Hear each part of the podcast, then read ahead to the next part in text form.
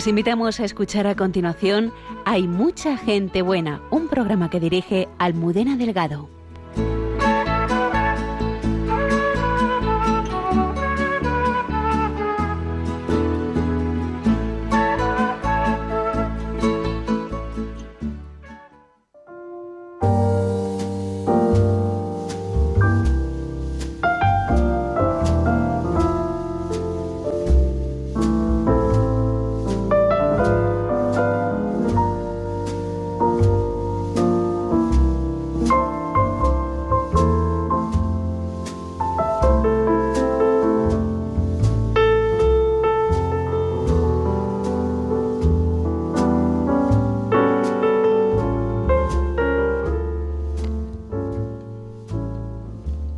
Noches, Padre Isaac. Buenas noches, Padre Javier. Buenas noches, Antonio, desde el control. Hola, buenas noches. Queremos saludar a todos nuestros oyentes, a todos los que nos escucháis en directo a las 12 de la madrugada y también a todos los que nos escucháis en el podcast y a través de internet. Queremos saludar a nuestros colaboradores habituales, el Padre Alberto Rollo, con su sección Santos de Andar por Casa, a César Cid, con Palabras que Sanan, la hermana Carmen Pérez, que el lunes va a celebrar su santo y la queremos felicitar desde aquí con su sección Entre tú y yo. También saludamos a Lola Redondo en las redes sociales y, como no, a nuestra directora, Almudena Delgado, que hoy no nos puede acompañar, nos está siguiendo, pero no puede estar con nosotros y aunque le echamos mucho de menos, está aquí presente con nosotros. Queremos hoy traer hasta, hasta aquí, desde Brasil, al Padre Alberto Íñigo. Buenas noches, Padre Alberto. Buenas noches. Padre Alberto Íñigo Urbano es sacerdote diocesano de Getafe y actualmente es misionero en el estado de Marañón, en Brasil. Y vamos a conocer con él, pues, cómo el Señor le llamó a ir a esas tierras tan lejanas a anunciar el Evangelio. Recordar a todos nuestros oyentes que nos pueden seguir en las redes sociales y que también pueden escuchar el programa a partir de mañana en internet, en, en Radio María Podcast, en Hay Mucha Gente Buena, y también se pueden descargar el podcast para poderlo escuchar cómodamente en, pues en los viajes, en casa, mientras uno realiza alguna tarea o en un momento en que uno necesita pues un momento de silencio y que le hablen del Señor al oído. Comenzamos.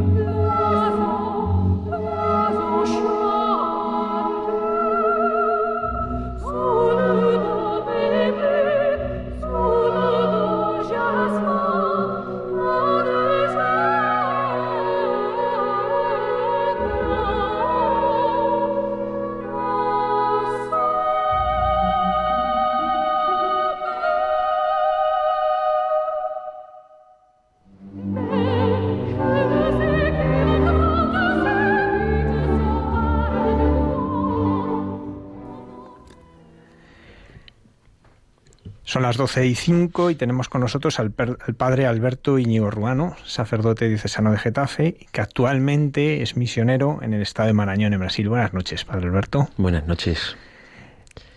¿Por qué misionero? Porque soy sacerdote. A ver, ¿cómo eso de soy misionero porque soy sacerdote? Explícanoslo. Sí. Eh, Primero, primero soy sacerdote, quiero decir, hace 17 años voy a hacer ahora este, en octubre, voy a hacer 17 años de sacerdote. Y desde el minuto uno de mi ser sacerdote siempre he querido las misiones, siempre. Incluso hoy pensaba también preparando un poco pues este programa y esta entrevista, hoy pensaba que durante mi estancia en el seminario recibía la revista Gesto y lo primero que miraba era el testimonio de los misioneros.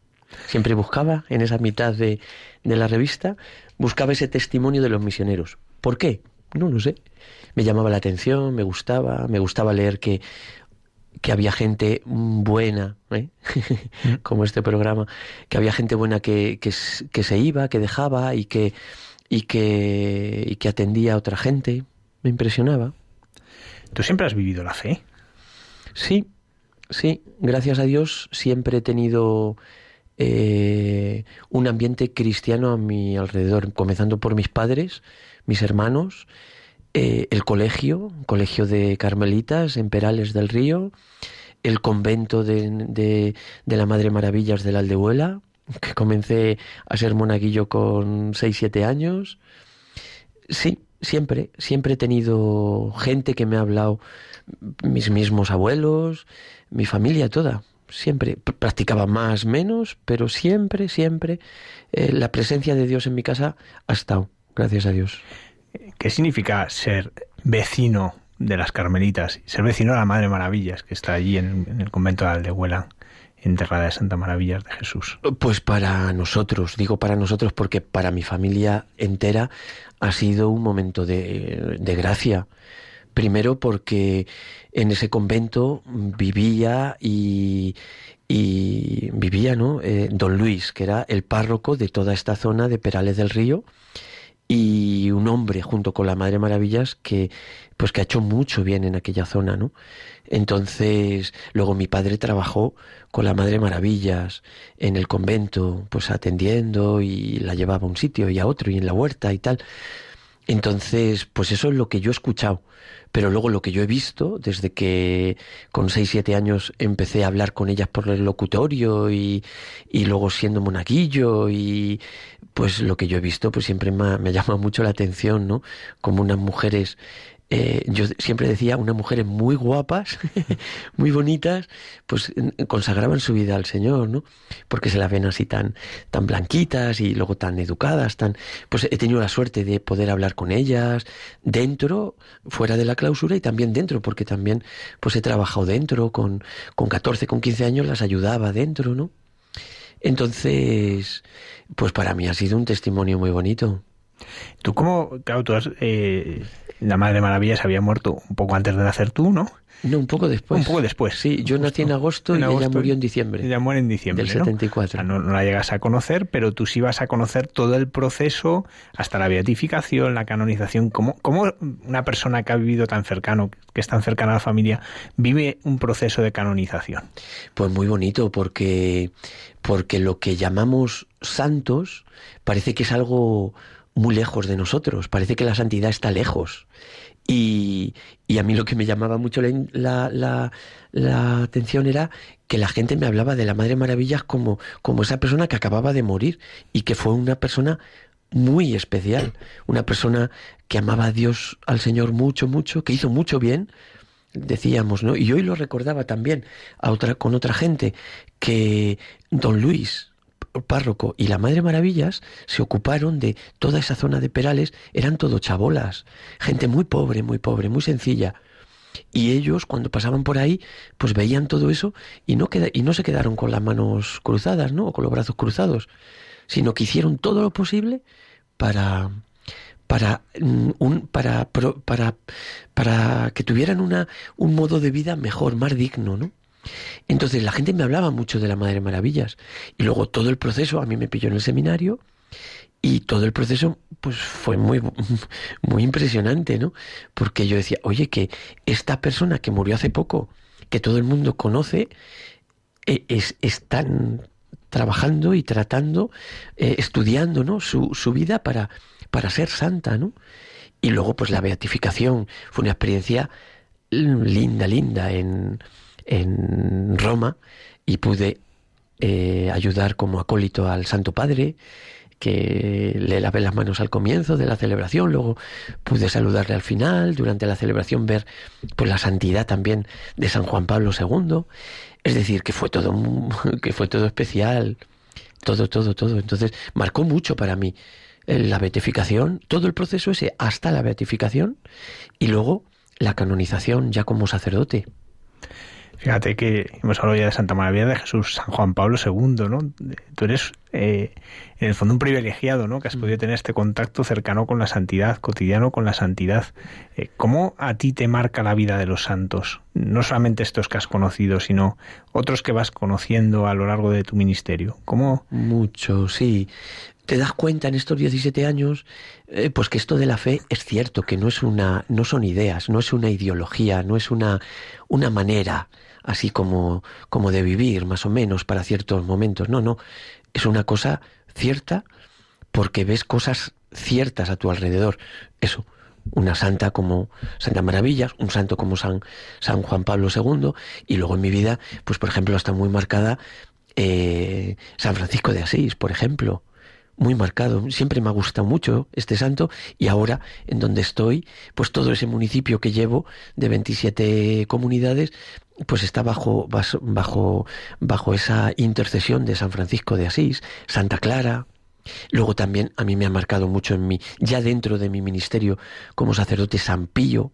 De hecho, pues San Pío de Pieltrechina eh, yo creo que salvó en algún momento mi, mi sacerdocio, ¿no? Tuve una experiencia muy fuerte en unos ejercicios en, en San Giovanni Rotondo, una experiencia con un discípulo del Padre Pío, Padre Pierino, y todo lo que, lo que ocurrió en esos ejercicios, ¿no? Entonces, eh, sí, a mí la verdad que, que la santidad yo no la considero algo lejana. No, porque eh, cada vez más veo, y más ahora en mi experiencia que tengo como misionero en Brasil, gente muy sencilla, que la santidad es cierta, que la santidad es un regalo del Señor. Luego hablaremos de esa influencia del Padre Pío, pero eh, ¿Qué es lo que a ti te... En, qué encuentras la, ¿Dónde encuentras la llamada del Señor al sacerdocio? ¿Cuándo empiezas a, a intuir que el Señor te puede estar llevando hacia el sacerdocio? Pues mira, a mí para, para, mí fue muy bonito, por eso fue muy especial vivir en, junto a la aldehuela, porque porque yo ahí fue donde yo escuché la llamada, ¿no? ¿Y cómo? Pues no te sé decir. Lo que sé es que yo acompañaba mucho al padre, a, a don Luis, al sacerdote capellán de la aldehuela y párroco de Perales, y veía, pues eso, que todo el mundo hablaba bien de él, que todo el mundo, que hacía mucho bien, que siempre llevaba una cosa en el bolsillo para dar a los demás, que siempre sonreía, que siempre estaba atento, que decía unas homilías muy bonitas. Y yo ahí empecé a, pensar, yo quiero ser como este hombre. ¿Y qué tengo que hacer? Y alguien, pues me dijeron, pues tienes que entrar al seminario. ¿Eso qué es? Pues un sitio donde se estudia para ser sacerdote. Y, y con las mismas se lo dije a mis padres, con 11 años. Y con 11 años empecé, se lo dije a las monjas de la aldehuela y a don Luis. Y con 11 años empecé en seminario de Toledo. Entonces ahí empezó mi camino. Y luego ahí, pues como un niño normal, estudiando lo mismo que todos los niños, pero pues cuidando la oración, cuidando la misa, desde el minuto uno, desde que entré al, al seminario, ¿no? La dirección espiritual, la confesión, Luego, después del seminario menor, pasas a mayor. ¿Tuviste en algún momento pues la, la idea de decir, bueno, esto no es mi vida, me voy a otro sitio? Sí, claro. No uno, muchos, muchos momentos. Yo creo que, que todas las vocaciones se fortalecen así, dudando. Yo creo que es así, porque eso, eso aparece también en los novios, en, en los matrimonios después.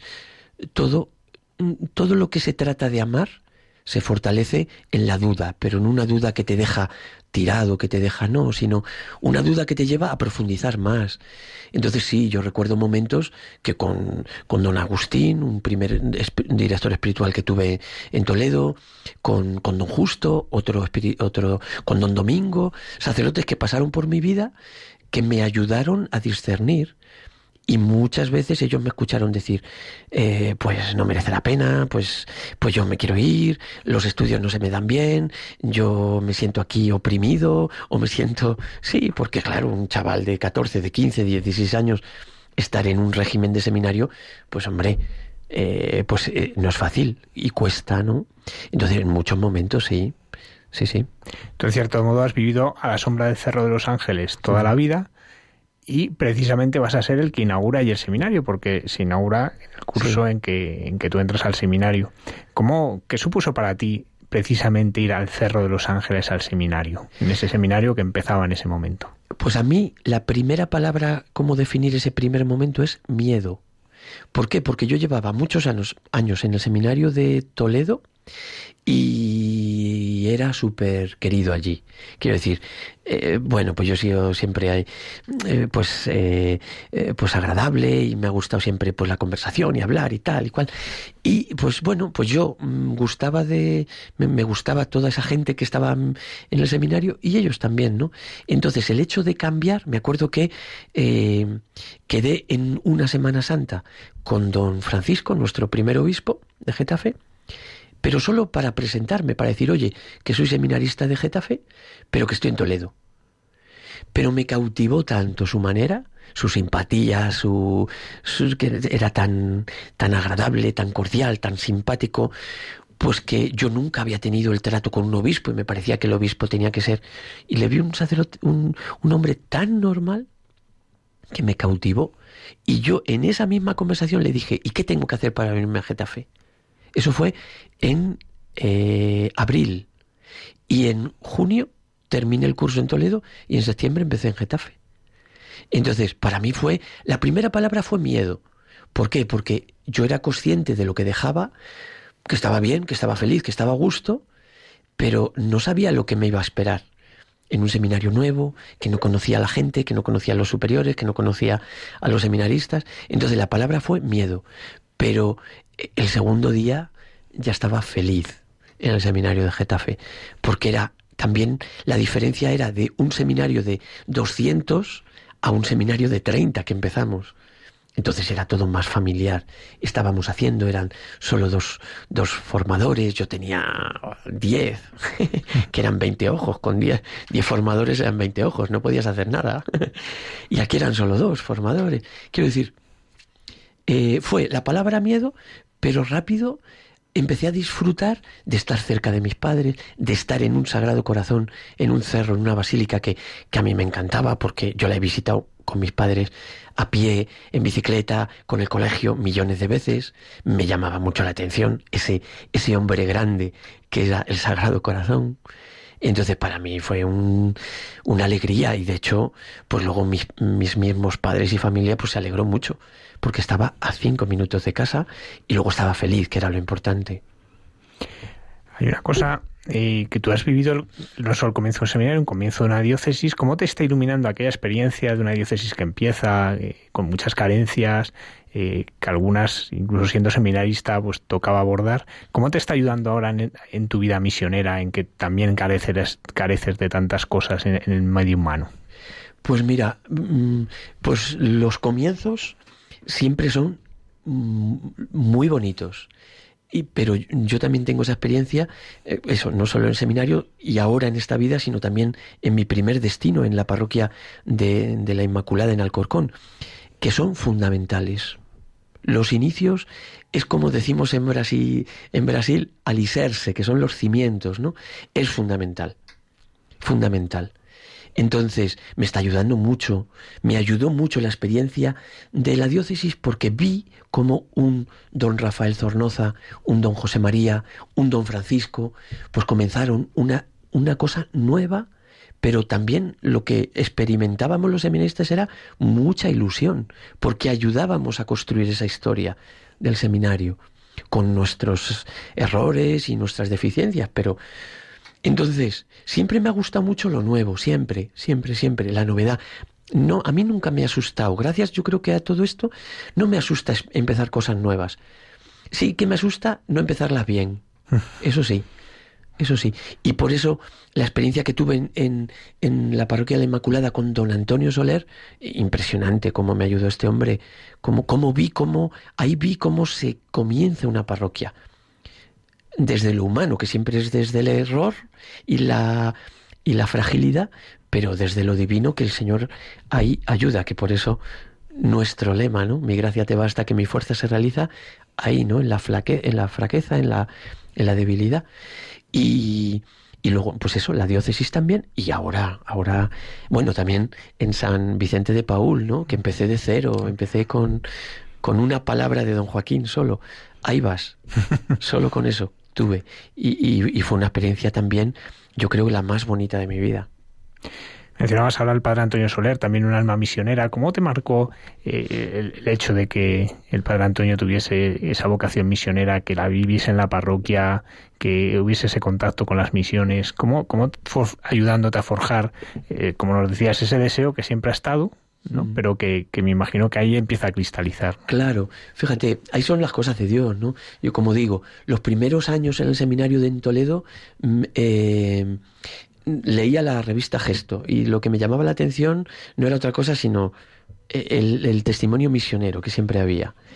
Eh, yo lo deseo, lo pedía. Eh, luego, después, como, como sacerdote, en, en, el seminario, durante el seminario, la experiencia pastoral fue con un sacerdote, don Antonio Soler, que le gustaban las misiones. Pero el hecho de poder ir el primer año que fui a Perú, ya ahí dije, yo puedo ser esto no es difícil, esto puedo hacerlo yo. Esto es fácil, puede ser fácil para mí, puede ser real, no fácil, puede ser real. Entonces, esa primera experiencia que, que, que, tuve en, Nicaragua, en Perú, fue la que me marcó más.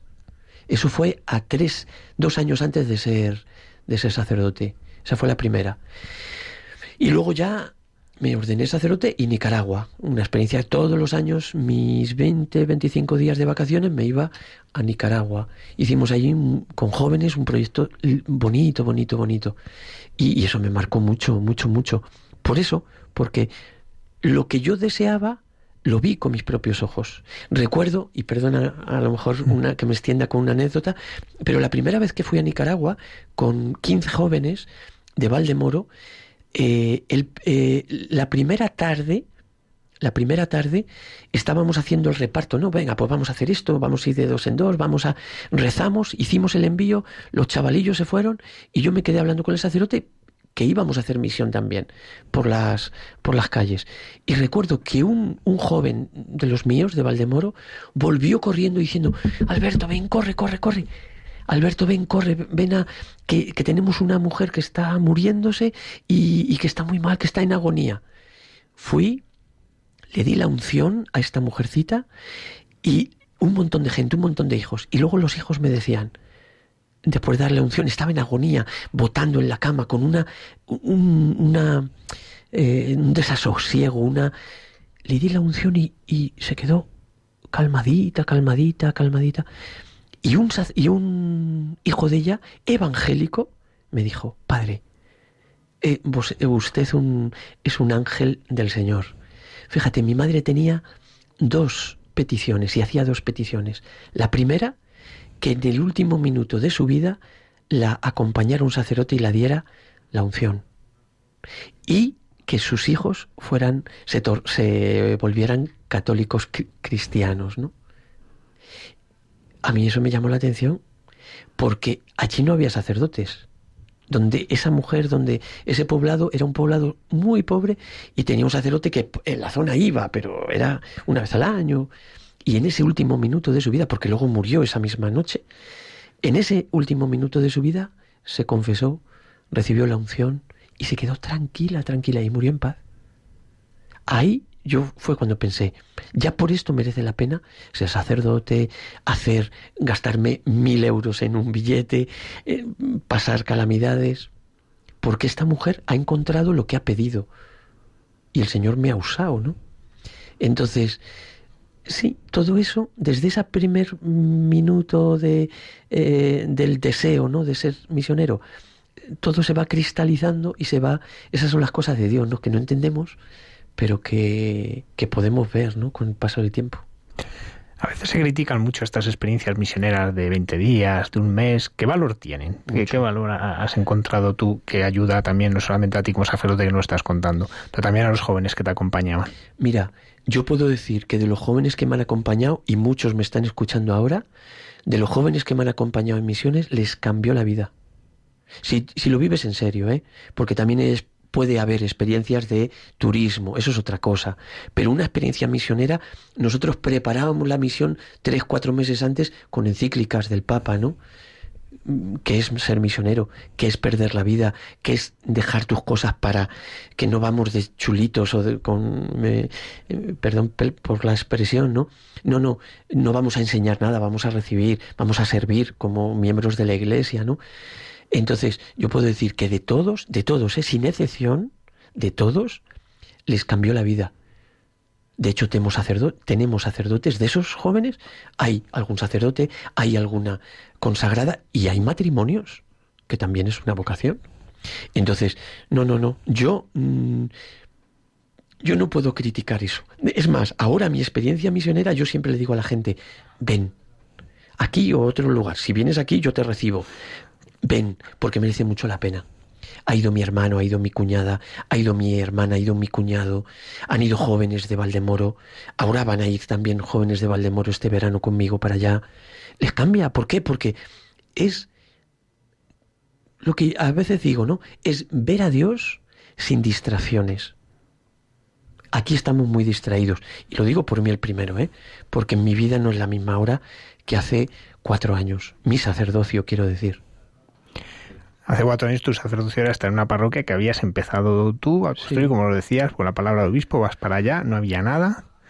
Eh, ¿Cómo fue construir una parroquia? ¿Qué, es, eh, ¿Qué significó para ti pues eso, comenzar una parroquia con lo que todo significa de empezar con nada, de empezar con un pequeño lugar, luego empezar a construir lo que ya hay, el, hacer una comunidad? Y, y cómo eso también ves que ha ido forjando en ti quién eres ahora, que tú no lo decías, hay una diferencia muy grande estos cuatro años, pero parte de esa diferencia ha sido este camino hecho, ¿no? Con esta comunidad de Valdemoro. Claro, sí. A mí me marcó también, y puedo decir que para bien, ¿eh? No puedo decir. Mira, a mí Valdemoro, los primeros, las cosas de Dios que hablábamos antes, ¿no? Los primeros cinco años de Valdemoro ha sido aprender con un padre Ignacio, con un padre Nacho, aprender a vivir en una parroquia impresionante, en todos los sentidos, muy espiritual, muy religiosa, muy generosa. Conocer un pueblo especial, porque a mí me parece que es un pueblo especial, sin desprestigiar a los otros, ¿no? Pero, pero luego entrar en un San Vicente de Paul, a las afueras de Valdemoro, comenzar de cero, eh, sin, un, sin un euro, sin una persona, sin nada, sin nada, sin, sin, solo terreno, pero un terreno con, con un montón de escombro, pues a mí me ha servido mucho. Yo puedo decir que, que mi sacerdocio es como que tomó cuerpo ahí, solo con Dios, solo con Dios, porque estuve muy arropado con, en, en Alcorcón, con, con, Antonio Soler, estuve muy arropado también y aprendí mucho con, con Padre Ignacio, impresionante, la gente, pero luego es como irte de misiones, solo con Dios, tu cruz y tu Biblia, Es que no te vas con nada más. El apoyo de mucha gente de, del centro de Valdemoro, eso sí, que siempre lo he tenido, y muchos de ellos pues me acompañaron y me ayudaron. Pero en el fondo, quien toma las decisiones, quien pone la fecha de tal, quien comienza las catequesis, quien llama a las puertas, pues es el sacerdote, no el responsable último, ¿no? Pero luego fue entrar en un, en un, en un horario, en un camino muy difícil. Yo nunca he llorado más, y nunca he sufrido más en esos siete años, pero impresionantemente feliz. También puedo decir que, que, he sido feliz en, en, Valdemoro, en San Vicente Paul. he bautizado mucho, más de mil chavalillos, he casado mucho, eh, la primera comunión, he que he gozado mucho, he sido muy sacerdote ahí, he aprendido a ser sacerdote, a ser pastor, a cuidar, a, a sentir a mis ovejas cerca, ¿no? Eh, luego, eh, construir es difícil, construir ladrillos, pero, eh, pero construir comunidad em, es más difícil aún que construir ladrillos. Y eso, por ejemplo, Dios, Dios puso ahí su mano de una de especial manera. Y yo mismo me quedaba asombrado cómo el Señor tocaba los corazones das pessoas. Uy. Se te escapa el portugués. Sí. ¿Cómo, ¿Cómo, el Señor tocaba los corazones de las personas para entrar, para, para, oye, Padre, aquí estoy y no tenemos catequistas, pero yo estoy aquí y, oye, que tenemos que limpiar, oye, que... Y, construimos la comunidad y la parroquia entre todos. No puedo decir que, oye, el párroco he sido yo y yo lo he hecho. No, no, no, no. Sin ellos es imposible. Y lo más bonito que yo dejé en Valdemoro, cuando yo me fui, quedó, es una comunidad, una comunidad viva, una comunidad que ha trabajado, que ha sentido la parroquia como suya y la iglesia como suya. Y tengo ahí ejemplos de, de personas concretas que no voy a nombrar, pero en mi corazón están, están ¿no? Pues que, que, que se han dejado todo, que se han dejado todo y sobre todo su tiempo, que es mucho más caro que el número de cuenta.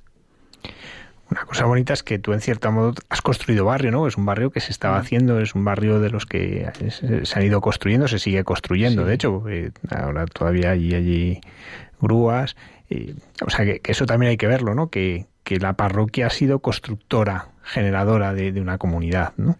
Y, y, en ese sentido, esa expresión tan bonita de Juan 23, ¿no? De San Juan 23 que decía que la parroquia es el hogar de Dios entre los hombres, tú lo has podido percibir Tú cuando te toca construir la parroquia físicamente, eh, ¿qué, priorizaste? ¿Qué, te pareció que era para poder ser esa, casa de Dios entre los hombres? ¿Cuáles eran tus prioridades?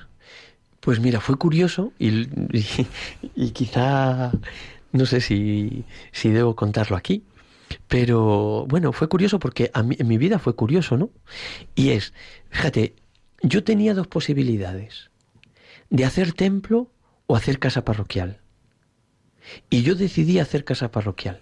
Y una capilla dentro, que es la capilla que ahora es, va a ser, si Dios quiere, un futuro salón. Eso estaba pensado como salón y en el proyecto era salón. ¿Qué pasó? Que yo dije, bueno, pues vamos a hacer esta, este salón, lo vamos a, vamos a dar ese toque también, pues para ayudar a rezar, vamos a convertirlo en capilla porque no tenemos dinero para hacer todo. Pero alguien, alguien me dijo, bueno, pues haz un templo. Y le dije, ¿y dónde estamos? ¿Dónde, dónde formamos esa comunidad? Porque es importante. Estamos hablando que no es un sitio, eh, em, bueno, que es un sitio peculiar. ¿Por qué? Porque eran matrimonios de 25, de 30 años. La media de edad, 19.000 personas con una media de edad de 35 años. Todos con un niño, con dos niños. Quiero decir que mi público era gente nueva. Gente nueva con lo que ahora significa que tú te vas a un lugar y tú te cierras en tu piso y no hablas con nadie más. Sales de ahí, coges tu coche y te vas a trabajar. Vuelves, entras y te metes en tu piso. Entonces, la parroquia también está para hacer comunidad, para hacer familia. Entonces, yo lo tuve claro desde el primer momento de hacer salas y, y espacios, por eso también un jardín precioso que hicimos ahí, que todavía se conserva y muy bonito, para tener estos espacios. Cada cumpleaños lo celebramos en el jardín, de cualquiera. Terminábamos la misa y aunque fuera un bombón, aunque fuera una pasta, pero eh, estas salidas, peregrinaciones, ¿para qué? Para salir de nuestro primero y unirnos. Y oye, ese matrimonio tiene un hijo y tiene un hijo que está pasando por un momento y este, fíjate qué felices, y este que y así, así fuimos haciendo. Entonces mi prioridad fue eh, anunciar a Jesucristo a gente que primero tenía que también, o que la parroquia tenía que ser como ese lugar donde yo voy a disfrutar, donde yo voy a, a, celebrar mi cumpleaños, a llevar unas pastas. Y la gente iba orgullosa a misa con sus pastas en la, porque era San no sé qué, o porque hacían años, o porque me pasó muchas veces que gente llevaba pastas cuando iba, padre, vamos a bendecir mi, mi, coche. Y, llevaba pastas. Quiero decir, que eso a mí me encantaba. Me encantaba. Y esa fue, por eso hicimos salas, hicimos muchas.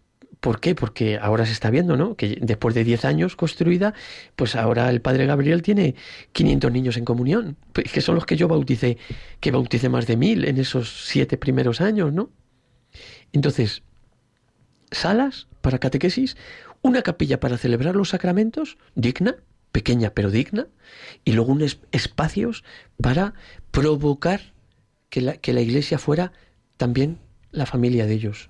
Incluso un campito de fútbol. Eh, claro. Y del Atleti, porque era todo rojiblanco, como mi corazón. El otro día que fui a celebrar, eran las seis y media de la tarde, que hacía un calor, pues fue, fue el lunes pasado que hacía un calor, y había unos chavales ahí jugando a fútbol. Y dices, Dios mío, qué capacidad. Sí. Pero, pero es bonito, ¿no? Que es una manera también de acercarte a los chavales y... Sí, y por el deporte, por... Claro, es que la iglesia también y, y el mismo Señor, ¿no? Lo que nos enseña es a disfrutar de la vida. Y, y, todo lo que lo que pase también por el deporte pues es disfrutar porque es es, es pues eso el, el tener eh, la posibilidad de pasar el balón a un compañero tuyo de poder perdonar de poder decir de poder ganar o perder. Eso también pues yo creo que es un, un valor que tenemos en nuestra iglesia no y tener un campito de fútbol a, a mí me ayudó mucho también personalmente porque porque jugaba con ellos pero, pero también ver eso, que los chavalillos son gente alegre, que quieren, y hacíamos el equipo, tuvimos el equipo de los monaguillos, de los jóvenes, de que luego entrábamos en la diócesis, y competíamos, y eso es un, eso es un, eso es sano, muy sano. Antes nos hablabas del Padre Pío. ¿Cómo rompe el Padre Pío en tu vida? Pues mira, el Padre Pío, yo, le escuch yo escuchaba al Padre Pío y solo por el nombre ya me parecía gracioso.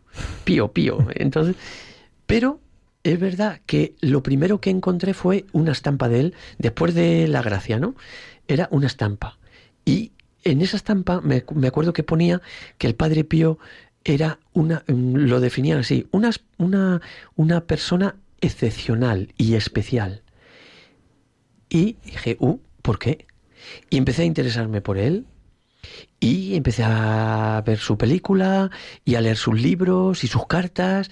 Y a mí una cosa que, que me ha llamado mucho la atención eh, es lo importante que es un sacerdote en la vida de la gente. Lo importante por muchas cosas, pero sobre todo en la dirección espiritual. Y dentro como, segundo, ¿no? Si se puede decir así, pues en los sacramentos. Pero ese acompañamiento, escuchar a la gente, escuchar un matrimonio, escuchar a un enfermo, decirle, darle luz, callar, aconsejar. Y eso el Padre Pío se pasaba horas y horas y horas. Luego, pues me impresionó mucho pues eh, la cuestión de, de las llagas, ¿no? Los estigmas. Eh, el único sacerdote, ¿no? Porque eh, San Francisco no era sacerdote y también tuvo, ¿no? Entonces, me pareció tan bonita esa oración por la que le llegan los estigmas, ¿no? Ahí en el en su coro, ¿no? Quiero quiero parecerme a ti, quiero quiero pasar por donde tú pasaste en el Calvario y el Señor dice, "Vale", porque en esa ventanilla en la ventanilla de quiero salud, quiero amor, quiero dinero, ahí hay mucha gente, pero en la ventanilla donde se pide eso hay poca. Y entonces te lo dan antes, ¿no? Y al Padre Pío se lo dieron, se lo dieron. Y luego a partir de ahí, pues es que tanto bien, ¿no? Un hombre tan excepcional, tan, tan especial. Entonces para mí fue... Luego las dos cosas que, que a mí me encantan como sacerdote y es celebrar misa y confesar un hombre que ayudó tanto, ¿no? Y ese don que tenía de saber los pecados, pero no como cotilleo, ¿no? Sino para ayudar, para, para ayudar a, arrepentirse mejor y más, ¿no? Para convertir su, su vida, ¿no?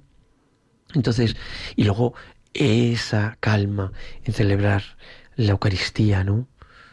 Entonces a mí eso me, me apasionó muchas cosas del Padre Pío. Sobre todo, puedo decir, la dirección que tenía con la gente, un hombre volcado a su... De hecho, sufrió tanto, tanto, tanto cuando la misma iglesia le prohibió esa dirección y esa confesión a, su, a, a, sus fieles, ¿no?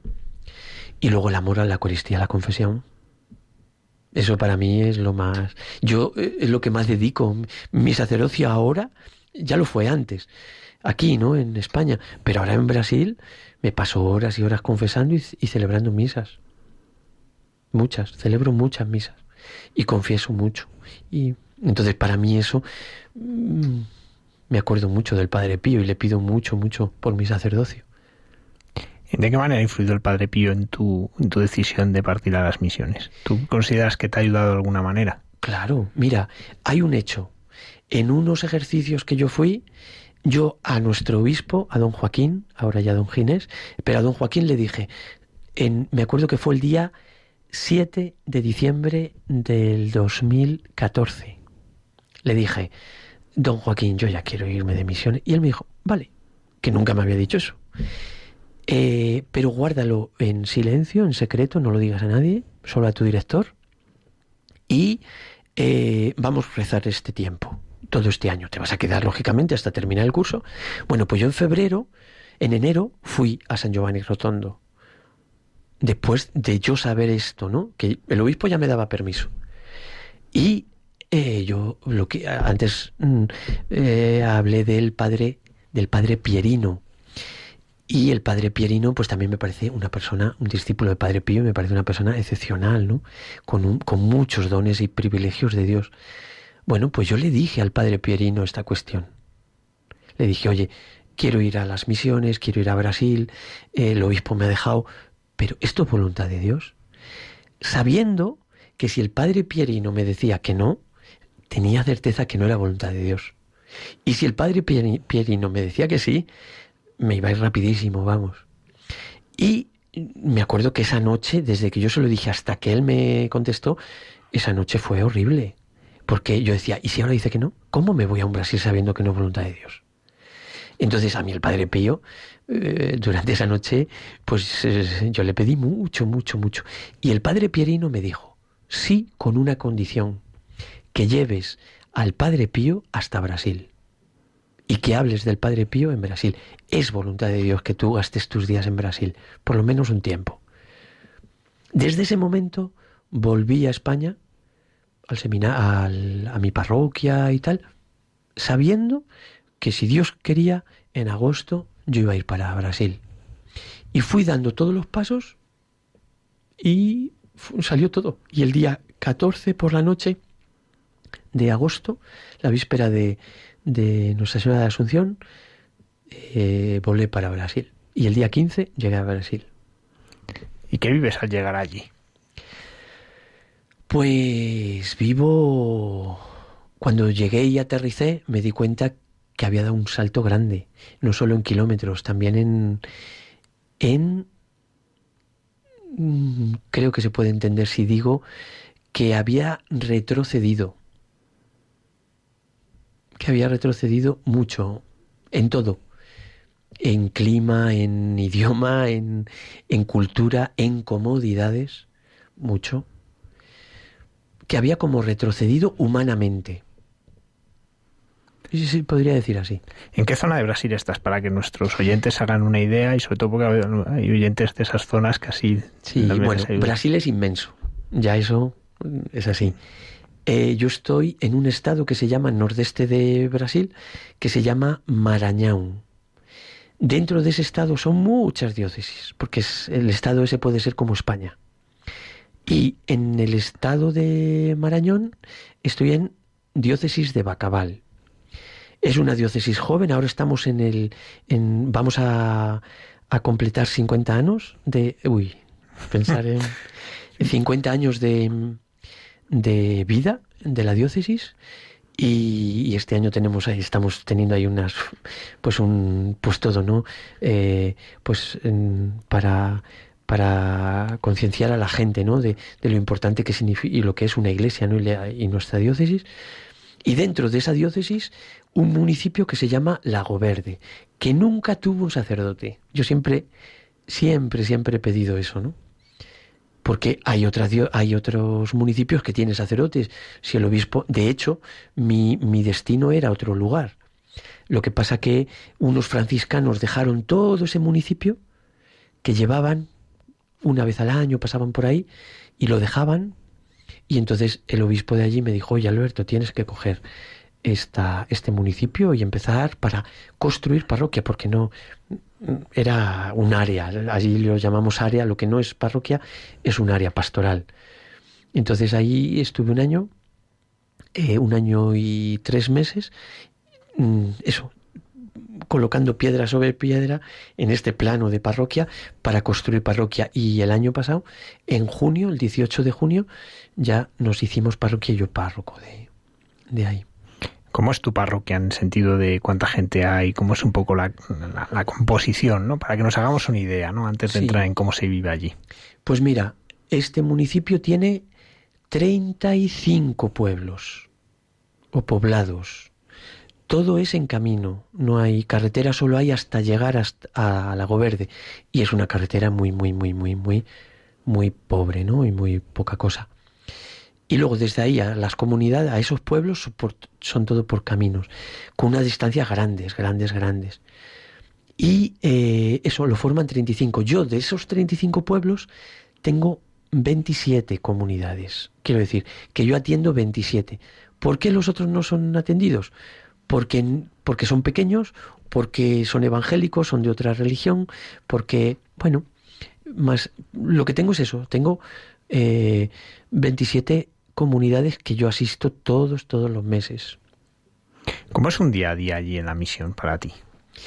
Bueno, pues un día a día, el objetivo es visitar a las visitas, visitar eh, el número de gente mayor posible.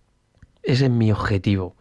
Entonces me levanto más o menos seis menos cuarto, seis de la mañana, rezo, desayuno y a las siete y media ya comienza, comenzamos, abrimos la secretaría de la parroquia y ya pues si estoy en la matriz, que tenemos una matriz y luego después todas estas comunidades, si tengo que estar en la matriz, pues es atendiendo gente, ¿no?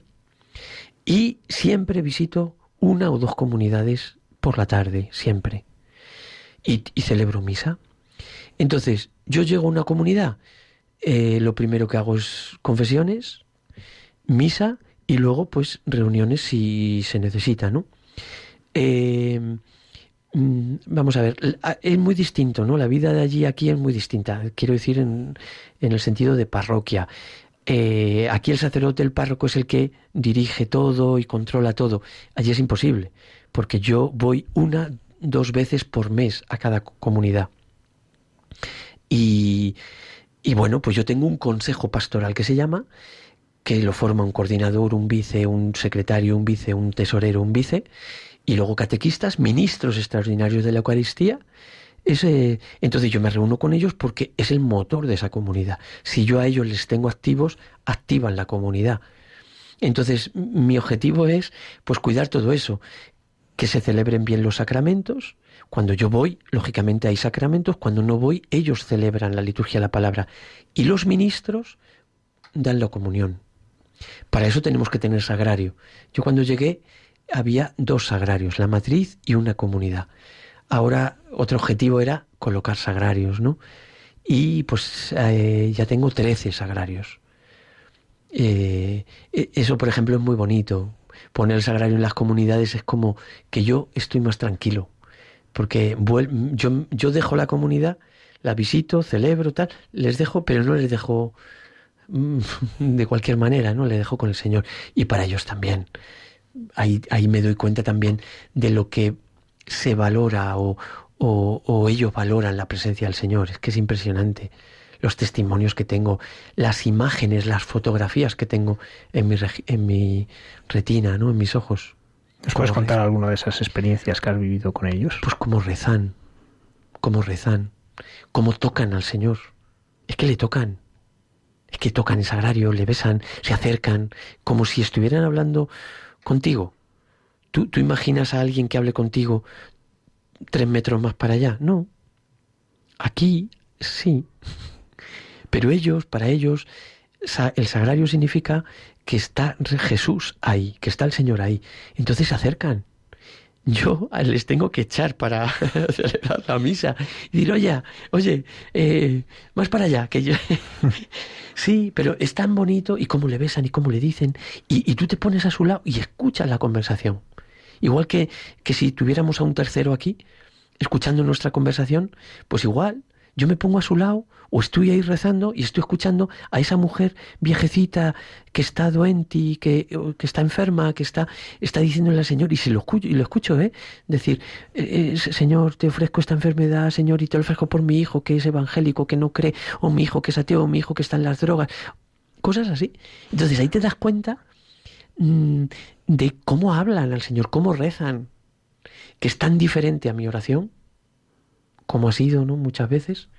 Por eso digo que, que para mí era una manera de vivir antes y ahora es otra. ¿Y cómo te ha cambiado la fe y la oración, este contacto con, con esta fe sencilla pero tan entrañable? Eh, pues eh, sí, pues fíjate, yo ahora me hago menos problema. Me hago menos.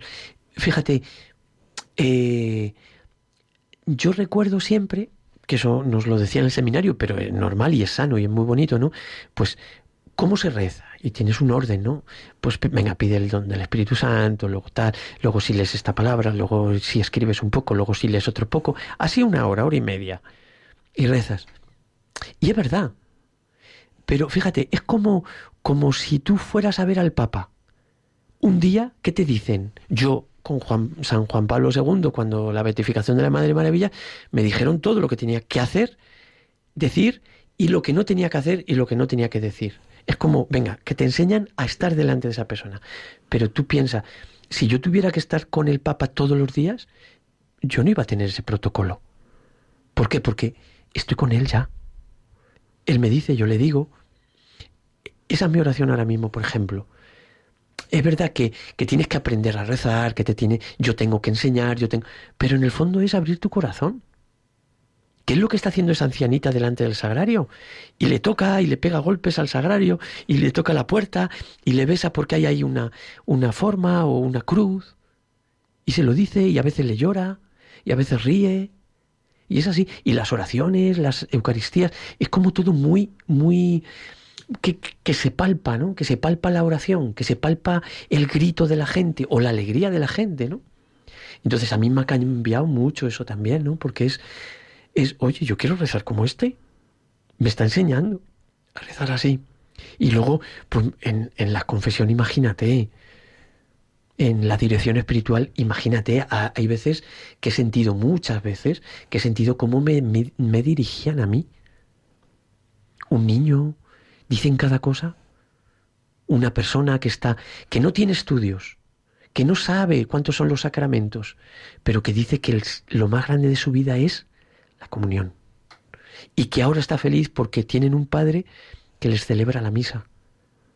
Y yo he visto cómo se han ido llorando de la iglesia porque no han podido comulgar. Eso lo he visto. Entonces, por eso digo que, que a mí me ha cambiado porque quizá es lo que yo necesitaba, ¿no? Ver, ver, eh, ver que, es, que, se puede tocar la fe, que se puede tocar al Señor, que se puede conversar, que se puede hablar, que se puede hablar con el Señor y, y, decir, ¿no? Tus cosas y ver cómo el Señor te escucha, cómo el Señor te quiere, cómo el Señor te abraza. La palabra de la misión para mí es misericordia. Misericordia conmigo y con toda esa gente. Veo gente destrozada humanamente que busca al Señor y que encuentra la misericordia, destrozada humanamente, gente que ha matado, que acaba de matar y lo primero que hace es ir a verme, con sus manos todavía manchadas y en mi lavabo.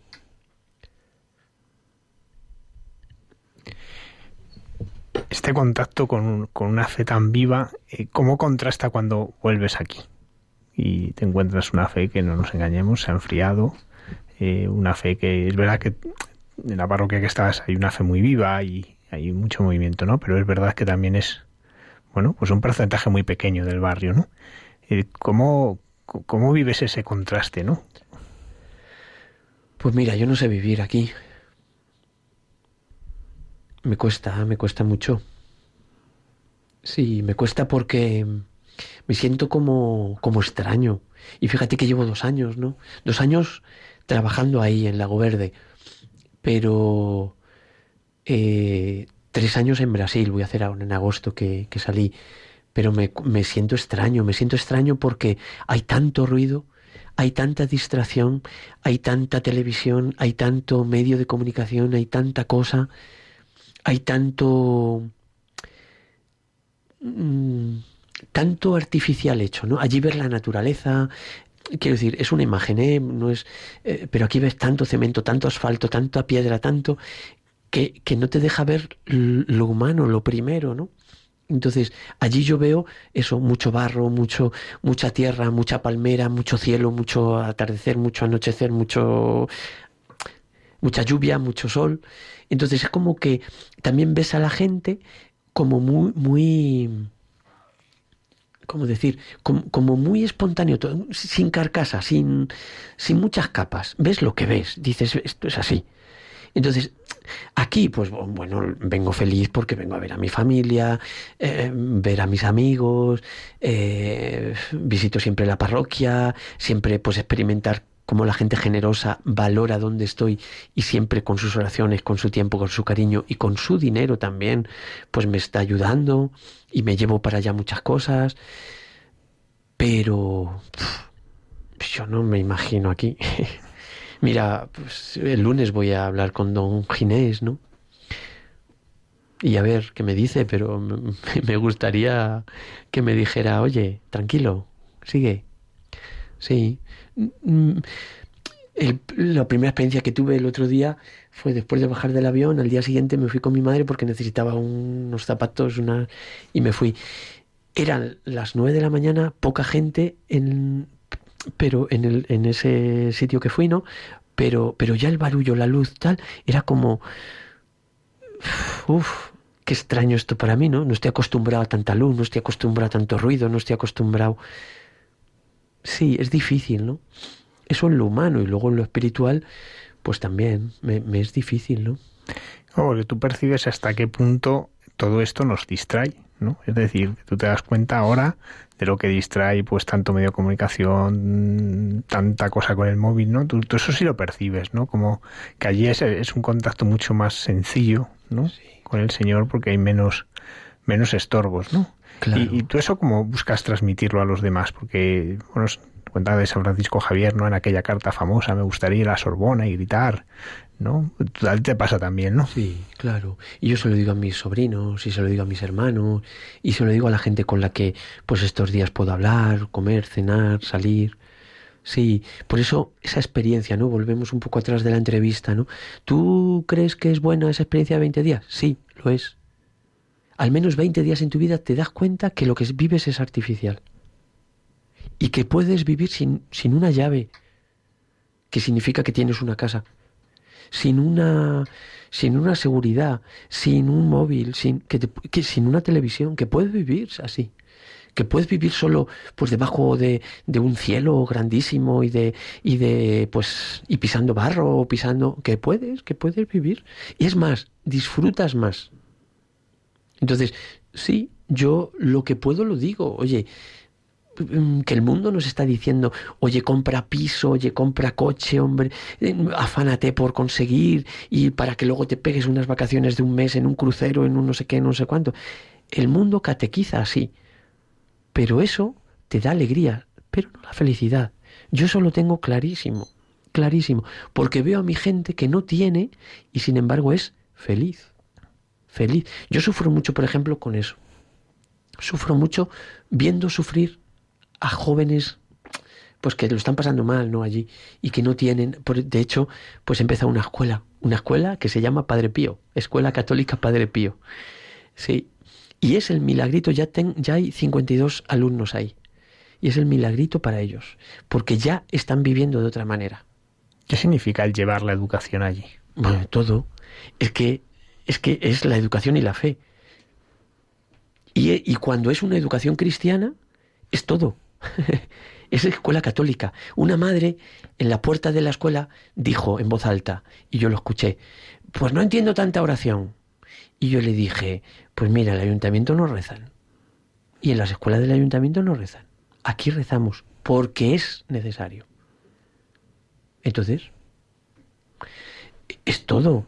Este pueblo todo el municipio tiene, tiene un, un alfabetismo de un 70%. 70%. Eso es mucho.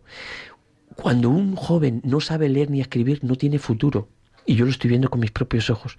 Hay chavales allí mucho más valiosos, con perdón, que tú y que yo, mucho más, con muchas más virtudes de Dios en todos los sentidos y que no tiene salida, que no tiene esperanza, que no tiene. ¿Por qué? Porque no puede salir de allí. ¿Dónde va un chaval que no sabe leer? Por eso, yo, fíjate, encontré eh, eh, el inicio de la escuela fue yendo a una comunidad, yendo a una comunidad por camino, muchas horas por camino, me encontré tirado en el camino, entre palmera, un camino, me encontré a un, a un chaval tirado ahí, que yo no podía pasar con el coche, porque ahí hay mucho, tú te tiras ahí, te paran, te paras y te quitan el coche, bueno, hay sus, cosas así. Pero yo dije, ¿qué hago? ¿Le piso? ¿Qué hago? ¿Me doy la vuelta si tengo que celebrar misa? Pues ya está, señor, tú sabes. Y me bajé. Estaba bebido, con 13 o 14 años. Le conocí y le llevé a la comunidad, que era la siguiente, eran dos kilómetros más para adelante, le llevé a la comunidad a las 8 de la mañana, bebido. Cuando le llevé a casa a su madre, llevaba no sé cuántos días fuera que ya sabían, no estaba desaparecido, sabían que estaba en drogas y tal y cual. Y su madre, mm, dando golpes en una mesa, decía, porque no tiene escuela, porque no tiene escuela, porque no tiene escuela. Y ahí me acuerdo que celebré la misa en la comunidad, les dejé ahí. Les celebré la misa como pude, porque no podía, y me volví llorando diciendo, y ahí fue cuando yo le dije al Padre Pío, Padre Pío, si tú me ayudas a hacer una escuela, yo coloco tu nombre tú sabrás. Y así fue. El siguiente paso fue ir y yo muy prudentemente fui preguntando, oye, ¿sería fácil construir una escuela? ¿Sería fácil construir una escuela? Y todo el mundo me decía, para ti sí, para usted sí. ¿Y para mí por qué? Por, ser sacerdote, no por ser Alberto. Por ser sacerdote sí. Lo hablé con el obispo y así comenzamos la... Él me dijo que sí, oye, ten cuidado, ta, ta, ta, ta, ta, ta, ta. Y luego ahí nació también una asociación aquí en España de seis jóvenes de la parroquia San Vicente Paul que eh, ya llevaba tiempo diciéndome queremos ayudarte, queremos ayudarte y yo espera, espera, espera, espera. Se pusieron de acuerdo y mm, fundaron una asociación que se llama, una cosa muy bonita, Fasamos Sonrir, hagamos sonreír. Y el primer proyecto es pagar la construcción de esa escuela y ya no es un sueño, ya es una realidad. Entonces, ¿qué es la educación? Yo diría, la educación católica es todo, porque estos niños, ya tengo de 5, de 6 y de 7, saben leer y escribir. Ya saben más que cualquier niño de 18 de allí. Entonces, estos niñitos, con una educación seria, con una formación seria, con una disciplina seria y con una espiritualidad seria, lógicamente que estos van a salir adelante y van a poder ir a Brasilia, a Fortaleza, a São Paulo, a Río, a estudiar. Y esa gente va a volver. Eh, quiero decir, eso va a ser la salvación no solamente de, esa, de ese niño, va a ser de sus padres y familia y después de la familia que él forme. Entonces es todo, la educación cristiana, educación. Ahora qué tristeza, ¿no? Lo escuché el otro día con tanta tristeza que religión ya no es eh, eh, obligatorio, ¿no? Y no, pues con tanta tristeza porque no es lo que yo estoy experimentando allí. Entonces, ya fuera si soy cristiano o no, es que no es lo que estoy experimentando. Alberto, ¿cómo ha cambiado tu forma de ver el rostro de Jesús en este tiempo? ¿Y cómo es el Jesús que tú, el rostro de Jesús que tú anuncias a esta gente en Brasil?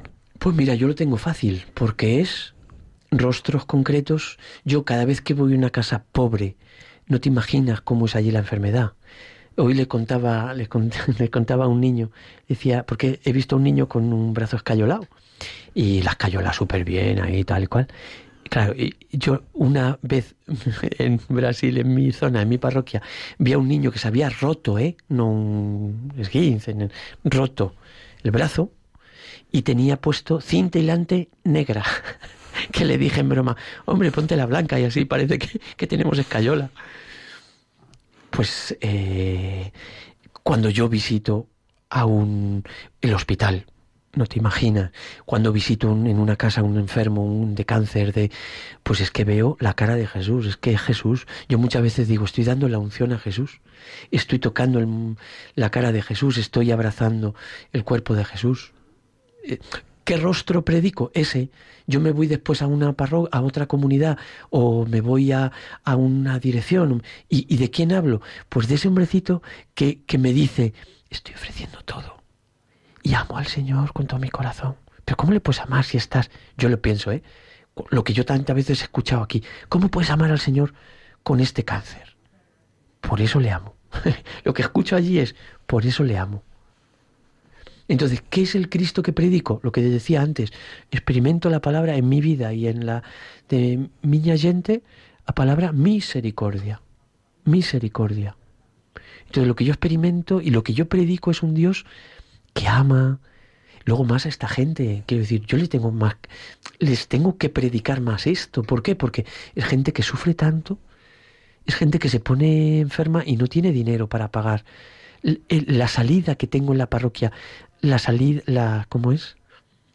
Mi, allí es la despesa, ¿no? ¿Cómo es? El gasto mayor que tengo en, del dinero que entra es en medicamentos. Es en medicamentos, es el gasto mayor que yo tengo, que, que yo tengo. ¿Y cómo es la presencia de la Virgen allí contigo? Oh. pues mira, para mí yo he sido siempre muy mariano, siempre, siempre, siempre me ha encantado conocí al Padre Pío y, me enseñó lo mismo, ¿no? Y luego, pues es que lo veo, el amor de madre, es que esa palabra de misericordia para un sacerdote, eh, un sacerdote que vive la experiencia de, de, su humanidad, de su sacerdocio fuera de, de su madre y de su padre y de su país y de su cultura, pues es que tiene que apropiarse de estas cosas, ¿no? Entonces siente la presencia como el Señor le cuida, eh, y yo lo veo, lo experimento, pues hay muchos desafíos, muchos peligros y como el Señor, pues me ha pasado muchas veces, algunas veces, no muchas, ¿no? De pasar un puente y caerse después. Pasas con el coche, es un puente no es como aquí, son cuatro tablas mal puestas y que antes ha pasado una riada y no sabes. Y, y ver, ver ahí y en, en, muchas otras cosas, ¿no? Ver la mano del Señor, ver la mano de nuestra Madre. Allí la gente adora, ama, ama, ama a la Virgen. Entonces todo el mundo habla de la Virgen, todo el mundo mm, le gusta la Virgen, ¿no? Todo el mundo tiene una Virgen en su bolsillo, en su pecho, en su, en su casa. Entonces la presencia de la Virgen es, es impresionante, ¿no? Y ves los milagros, ¿eh? Ves los milagros. Cuéntanos alguno. pues, pues, mm, pues fíjate, milagros que yo creo que por lo que decíamos antes de todo lo que todas las distracciones que, que tenemos aquí no, no, no tenemos como esa esa lupa para ver, ¿no? Pero pero eso mismo, yo antes de cualquier cosa difícil eh, rezo una Ave María. Siempre, siempre, siempre. Y, y, te digo, por los puentes y por otros desafíos, ¿no? Y peligros que, que por ser por ser sacerdote eh, me ocurren, ¿no? Pero veo, ¿no? Veo. Recuerdo un caso, por ejemplo, una mujercita que estaba en el sagrario, eh, yo, yo, estaba rezando en el banco y ella, pues como decía antes, ¿no? Hablando, hablando, hablando, hablando, hablando. Y esta mujercita, eh, después de tener un momento de oración en el sagrario, se volvió y se sorprendió cuando me vio. Pensaba ella que, que estaba sola. Y me dijo, no se lo puede imaginar y no me va a creer, pero le tengo que decir que no estoy loca. Y se fue. pero dímelo. Y fui detrás de ella y me dijo, he visto a la Virgen María. Y ¿cómo que ha visto a la Virgen María? Sí, he visto a la Virgen María. yo, pero ¿cómo que ha visto a la Virgen María? La ha visto ahí, yo te he visto rezar en el salario, la has visto ahí. Y me dice, fíjate, he visto a la Virgen María porque yo siempre la pedí a la Virgen María eh, que en mi municipio hubiera un sacerdote. Y ese sacerdote no solamente nos trae la presencia más importante que la presencia del Hijo de nuestra Madre, sino que también nos hace más visible la presencia de la Virgen. Fíjate, para mí eso fue como la confirmación a lo que hemos hablado, ¿no? De mi sacerdocio, de mi deseo de ser misionero, de pues fíjate, pues yo lo sentí como como pues como un milagro, porque no me lo estaba diciendo por cumplir. Era fruto de esa oración que había tenido en ese momento. Me decía, le estoy dando gracias, mi oración es darle gracias porque tengo un sacerdote, porque puedo tener la Eucaristía, Por ejemplo, milagros en el Ven y Descansa. Yo tengo eh, cuarta, no, eh, no, cuarta no, ¿cómo es? Eh, miércoles. El mm. miércoles, el miércoles por la tarde tengo misa en la Madrid, por la noche, a las 7. Y luego tengo el Ven y Descansa, que llamo, que en, en Valdemoro, en San Vicente también, el Ven y Descansa. Y es un momento de exposición del Santísimo con una bendición especial para las familias. Entonces van pasando por ahí. No te imaginas, ahí he visto un, un montón de milagros.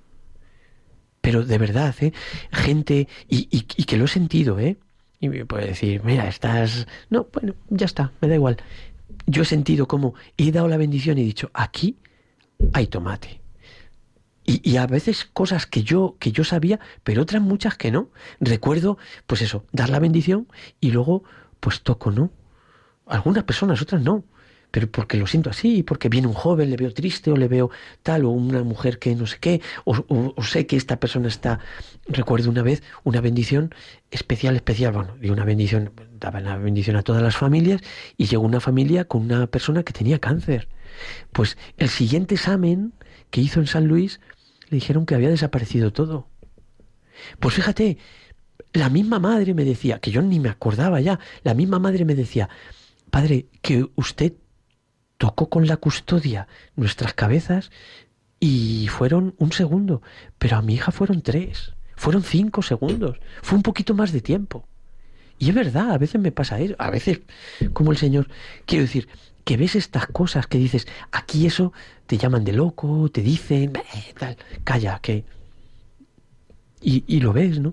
Gente que se les, que, que, que dependen de alcohol, dependen de, de drogas o tal, y, y, de repente, pues eso, yo les digo, ¿no? Y, y rezan y, reciben una bendición, una oración, un, Muchas veces les digo, venga, vamos a hacer la novena, que tenemos una novena muy bonita a la Virgen, todos los bautizos se consagran a la Virgen de una manera especial allí, que aquí también lo hacemos, pero allí con, no sé, con más... Entonces, son eso. El, el, el milagro yo creo que no es una cosa excepcional, una cosa extraordinaria. El milagro es una cosa corriente que aquí es más difícil de ver, pero yo allí veo. ¿Y por qué es más difícil de ver aquí? Por eso, porque tenemos tele, porque tenemos una fachada, porque tenemos móvil, porque no tenemos tiempo, porque tenemos que llevar al niño al judo, al no sé qué, al no sé cuánto, tal, y no tenemos tiempo, eso. Es más difícil por eso, no es por otra cosa. Una co yo le digo muchas veces ahora a mis padres y a mis hermanos, la parroquia para los jóvenes de allí es todo. Antes solo se abría la parroquia cuando el franciscano pasaba, que era... Ahora se abre todos los días. Está limpia, está bonita, el jardín, no sé qué, hemos hecho no sé cuántas, muchas cosas. Pero para ellos, como después de la escuela van a la parroquia y después de la parroquia vuelven otra vez a la parroquia, porque no tienen otra cosa por allí, pues lo que encuentran es al Señor. Porque no tienen todo lo que tenemos aquí, ¿no? Yo veo a mis sobrinos o veo gente que conozco, ¿no? Niños de gente que conozco tienen un estrés de vida impresionante. ¿A qué hora termina? ¿A qué hora entran en el cole? A las nueve, ocho y media. ¿A qué hora salen? A las cinco. ¿Y, qué, y luego qué tienen? Tienen catequesis, tienen judo, tienen idiomas, tienen baile, tienen no sé qué. ¿Y llegan a casa a qué hora? A las nueve. ¿Tú le vas a hablar de Dios a ese niño? ¿O ese niño va a preocuparse de rezar? Es que es tan difícil. Pero si tú a un niño, como los que yo tengo allí, están en su casa, de su casa van a la escuela y lo más bonito que tienen de la escuela es ir a la parroquia y bailar, por ejemplo. Que tenemos un grupo de danza, pero pasan por el sagrario y estoy yo por allí y me dicen, oye, que quiero confesar y confesamos, ven la presencia, yo les, oye, vamos a hacer no sé qué cosa que necesito. Aquí tenemos mucha distracción. Y allí es todo como más limpio, más puro, ¿no? Alberto, cuando escuchamos los evangelios en que el Señor envía la misión, ¿cómo los entiendes tú ahora desde tu experiencia? Porque la verdad es que muchas veces son evangelios que no entendemos muy bien, ¿no? Y bueno, pues leemos las explicaciones o las predicamos incluso, pero eh, uno percibe que en el fondo no está entendiendo, ¿no? Pues los envió de dos en dos a predicar y les dijo que no llevasen al forja, que, ¿cómo, ¿cómo entiendes tú ahora ese, esos evangelios de la misión? Mm, pues eh, antes veía como, como oye, el Señor nos está pidiendo, em, nos está diciendo esto porque es, es algo bueno para nosotros, porque es algo imprescindible, bonito, es el camino que tenemos. Ahora lo veo como, oye, la práctica y la teoría unida. Que es que es así, es que no puede ser de otra manera. Es que yo, si voy a una comunidad pensando que no me quiero mojar los zapatos, que quiero venir con la camisa limpia, y no te imaginas cómo celebro yo muchas veces la misa, de barro hasta, hasta las ingles, y a veces, a veces, que ayer lo contaba a otra persona, con mi maleta de misa, que les llevo en el mm. coche siempre, claro, porque con mi maleta en la cabeza y cruzando el río, porque el puente ha desaparecido. He tenido que dejar el coche y, y ¿cómo? Pues eh, me cojo. Entonces, si yo llevo un móvil, si yo llevo la tablet, si yo llevo un reloj que no es acuático, si yo llevo no sé qué cuántas cosas más, no puedo cruzar ese río. Entonces es tan cierto cuando el Señor dice, no lleves bastón, no lleves... que no te líes. Ve, predica y vuelve. Punto. Si es que es muy sencillo. Es muy sencillo. Entonces, yo ahora eso lo vivo. Cuando yo predico ese evangelio, pues es que, es que yo he pasado el río antes solo con, la, con, con mi ñamala, con, con mi maleta. Entonces, es que, por eso digo, antes, pues tenía que buscarle otra, otra, manera de decir. Y le decía a la persona de la Inmaculada, de Alcorcón, de la Asunción, o de San Vicente Paul, oye, quítate todo eso que te impide llegar a Jesús, tal cual. Ahora es otra cosa. Ahora es otra cosa. Es como ver que la palabra se cumple, que es cierta. Allí hay un gesto muy bonito y es cuando yo levanto el leccionario diciendo palabra da salvación, eh, palabra, pues ellos aplauden.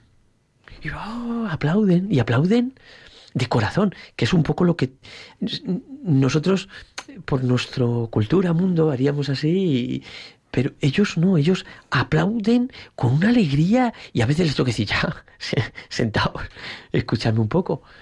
Porque pues, se pueden tirar dos minutos aplaudiendo, pero es que lo están diciendo de corazón, porque esa palabra se está cumpliendo en su, en su, en su vida.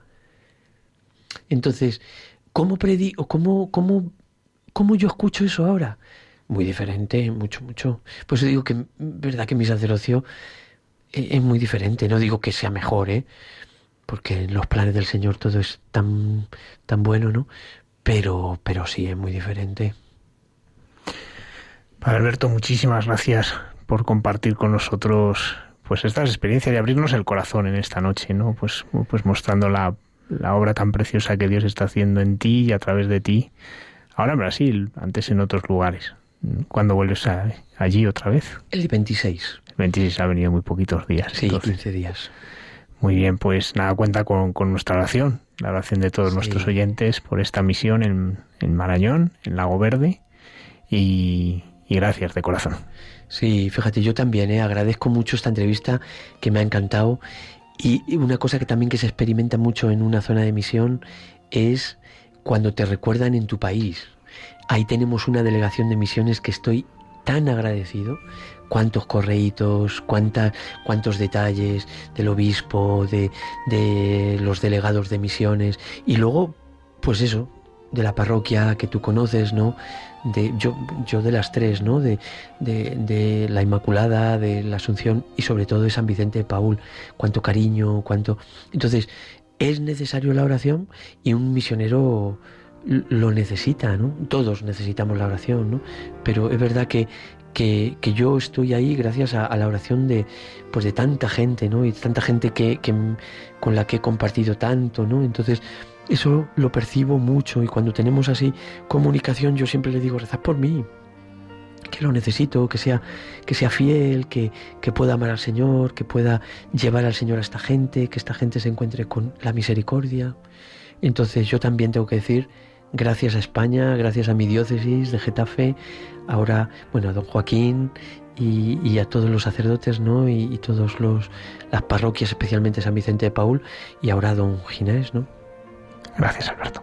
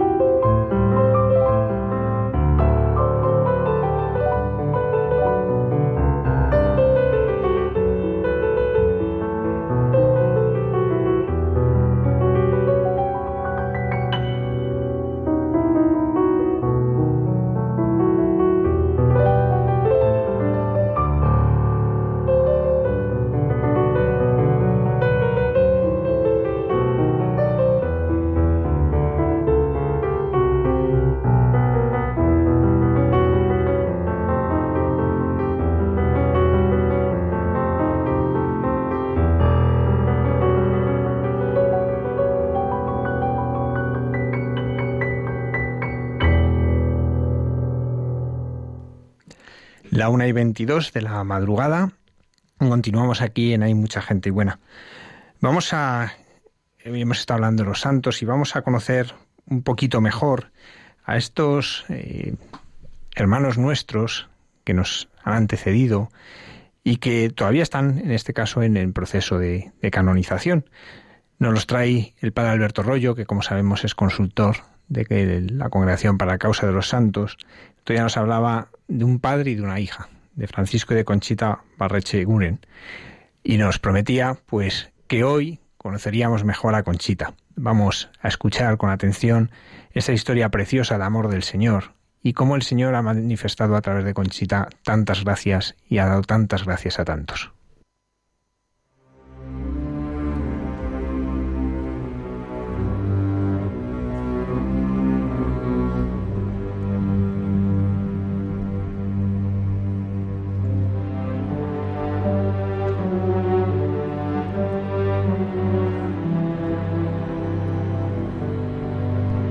Buenas noches a todos los oyentes de Radio María, buenas noches a Almudena, a Isaac, no sé si estará por ahí también Javier, y a todos los que componéis el programa. Con vosotros el sacerdote Alberto Rollo desde la diócesis de Getafe para hablar de los santos, los santos de andar por casa.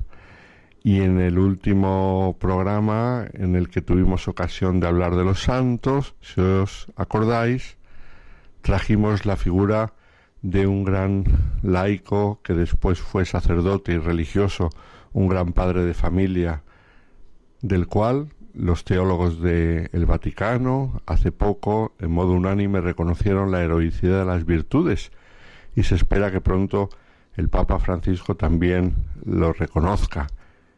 Nos referimos a Francisco Barrecheguren Montagut. Si os acordáis, había nacido en Lérida, pero pasó casi toda su vida en Granada.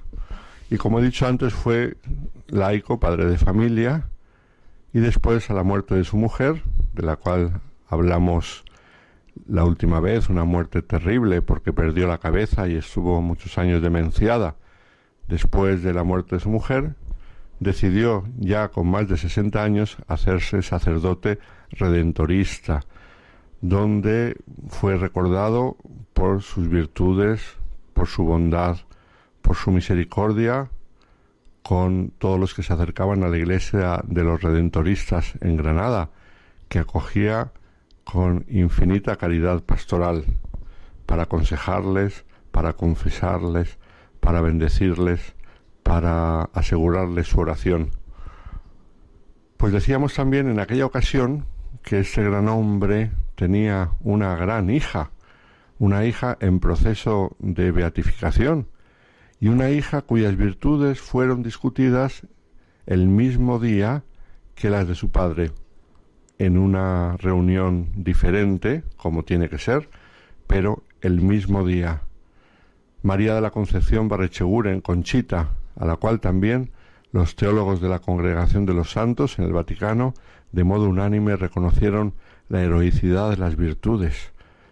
Padre e hija, camino de los altares juntos, aunque, vuelvo a repetir, cada uno de ellos hubo que probar por separado la santidad de vida. ¿Y quién es esta hija que camina junto a su padre hacia los altares? Los granadinos la conocen porque tiene una gran fama de santidad pero quizá para otros que no son de Granada nos resulta una figura muy poco conocida. Fijaos, es una figura en la que se cumple una vez más el concepto de santidad, el real, el auténtico, que es el vivir de modo extraordinario lo ordinario de la vida. Algunos tienen la idea que la santidad es vivir de modo ordinario lo extraordinario de la vida. Esto es, que los santos son los que de modo ordinario, de modo normal, van haciendo cosas extraordinarias por la vida. Pero no es así. Todo lo contrario.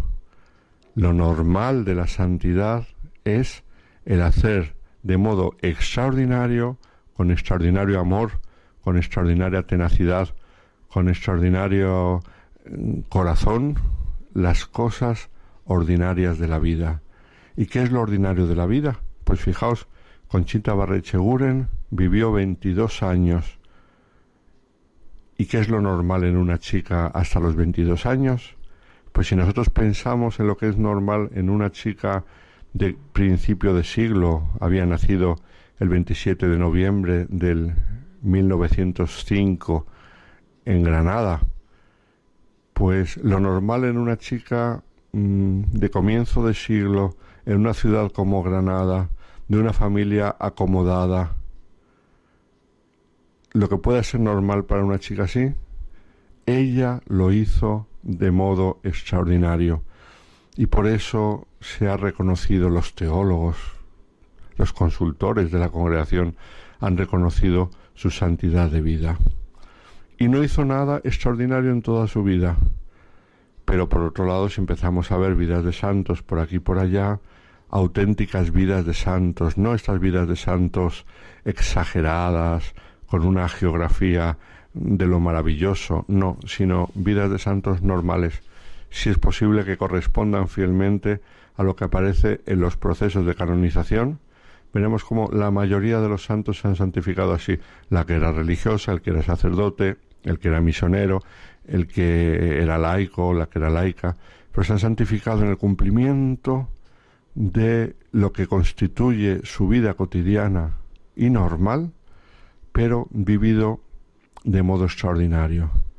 Lo extraordinario es en el modo en el que se vive, no lo que se hace, lo cual no quita que haya habido algunos santos a los cuales el Señor les ha concedido una vida totalmente extraordinaria, sea por fenómenos místicos, sea por sufrimientos, sea por eh, persecuciones y martirios, por lo que sea, hay algunos que pueden vivir una vida especialmente extraordinaria, pero no es lo habitual.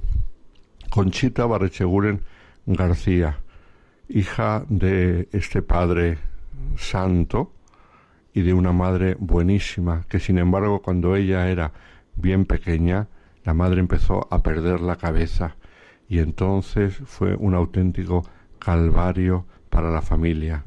Fijaos que si Conchita vivió 22 años, la mayor parte de su vida vio a su madre demenciada, aunque tenía algunos periodos de lucidez, pero la mayor parte de su vida la vio demenciada. Y además la pobre Conchita heredó de su padre las enfermedades del estómago. Si os acordáis cuando hablábamos de Francisco Barrecheguren, decíamos que tuvo una enfermedad muy fuerte al estómago, que le pidió a la Virgen que le curase y le prometió acercarse a Dios y la Virgen no, no le curó, pero él se acercó a Dios. Y fue un caso muy hermoso en el que se acercó a Dios sin obtener aquello que le había pedido a la Virgen. No como tantas personas que cuando no obtienen lo que quieren en la oración se enfadan, incluso se rebotan y, hasta dicen que flaquea su fe. A Francisco Barrecheure le pasó lo contrario pero la hija heredó la enfermedad y entonces ya con un año tuvo una enfermedad de colitis fortísima que le duró mm, bastantes años. Parece que se curó de modo extraordinario mm, por invocación de la Santísima Virgen, pero a la edad de 12 años le surgió la enfermedad del padre. De pequeña era una, especie de, colitis aguda, pero a partir de 12 años fue la misma enfermedad estomacal, estomacal del padre, que al padre eh, no le fue tan grave, porque ya era más mayor, pero ella siendo más pequeña le hizo grandes estragos. Mientras tanto es importante para considerar su santidad que ella desde pequeña, desde que hizo la primera comunión, empezó a ir a misa todos los días junto con su padre y no dejó hasta su muerte a ir a misa todos los días, a confesarse una vez a la semana. Empezó a aprender a hacer obras de caridad. Ella de una familia acomodada, supo tener el ojo abierto para ver tantos niños por las calles, a los que ayudaba con limosnas por aquí y por allá, muchas veces sin que nadie se enterase tuvo también celo apostólico porque reunía a veces a niños para enseñarles catecismos niños de su barrio. La enfermedad que tuvo a partir de los 12 años la mermó mucho, pero no fue la enfermedad definitiva. Fijaos, en un viaje hecho a Lisieux en octubre de 1926, en el cual los padres la llevaban para pedir a Santa Teresita la curación del estómago de su hija, ella, en vez de pedir su curación, pidió todo lo contrario. Le pidió a Santa Teresita poderse parecer a ella, poder sufrir como ella, incluso, eso se sabe porque ella misma lo manifestó, le dijo al Señor que no le importaría padecer la misma enfermedad que padeció Teresita del Niño Jesús, que como todos sabemos fue la tuberculosis. Pues curiosamente, poco después, pero muy poco después, unos días después de llegar de Lisieux a Granada, se le manifestaron los primeros síntomas de la tuberculosis, la enfermedad que unos años después la llevaría a la muerte. Y entonces aquí nos preguntamos, ¿cuál es su santidad? Pues el modo como vivió estos últimos años la tuberculosis. La enfermedad se puede vivir de muchos modos. Se puede vivir con rabia, se puede vivir con tristeza, con resignación, o se puede vivir incluso con alegría dándole gracias a Dios, viendo su mano amorosa que permite estas cosas en nuestra vida. Y es así como Conchita vivió su enfermedad del mismo modo como había vivido las otras enfermedades. Lo que pasa que la primera de ellas era muy pequeña y no lo hizo tan conscientemente, pero mm, en los últimos años su vida había estado marcada por enfermedades difíciles. Y nos dicen los testigos que la conocieron que ella en todo momento daba gracias a Dios, en todo momento estaba alegre por lo que Dios le mandaba y aprovechaba su enfermedad como modo para unirse a la pasión de Cristo. Quizá cuando tenía 12, 14 años no lo hacía de modo tan consciente, pero hasta los 22 años, en su época de juventud, ella supo conscientemente y por amor unirse a la pasión de Cristo y ofrecer su vida por la salvación de muchos. Esa es la grandeza de una cosa tan sencilla como tener que sufrir una enfermedad que te lleva a la muerte. Cosa sencilla digo porque es una cosa eh, que no es complicada. Es, es simplemente el modo como vives esa enfermedad. Una enfermedad que a mucha gente le aleja de Dios, para ella le sirvió para unirse cada vez más a su Señor. Conchita falleció el 13 de mayo de 1927 y once años después ya comenzó su proceso de beatificación porque tenía mucha fama de santidad. Han pasado los años, han cambiado los tiempos, ya Granada es mucho más mayor, mucho más grande como ciudad y ya hay tanta gente que no conoce esta figura tan hermosa, pero sin duda en ambientes eclesiales de Granada Conchita Barrecheguren y su padre han dejado una huella que todavía sigue marcando a mucha gente en aquella ciudad y esperemos que lleguen a marcar a mucha gente en el mundo entero cuando, si Dios quiere, sean glorificados con la beatificación. Ya hay un milagro en proceso que la puede llevar a los altares. Pues, queridos oyentes de Radio María, esperemos que podamos juntarnos y seguir hablando de los santos pronto. Que tengáis una buena noche.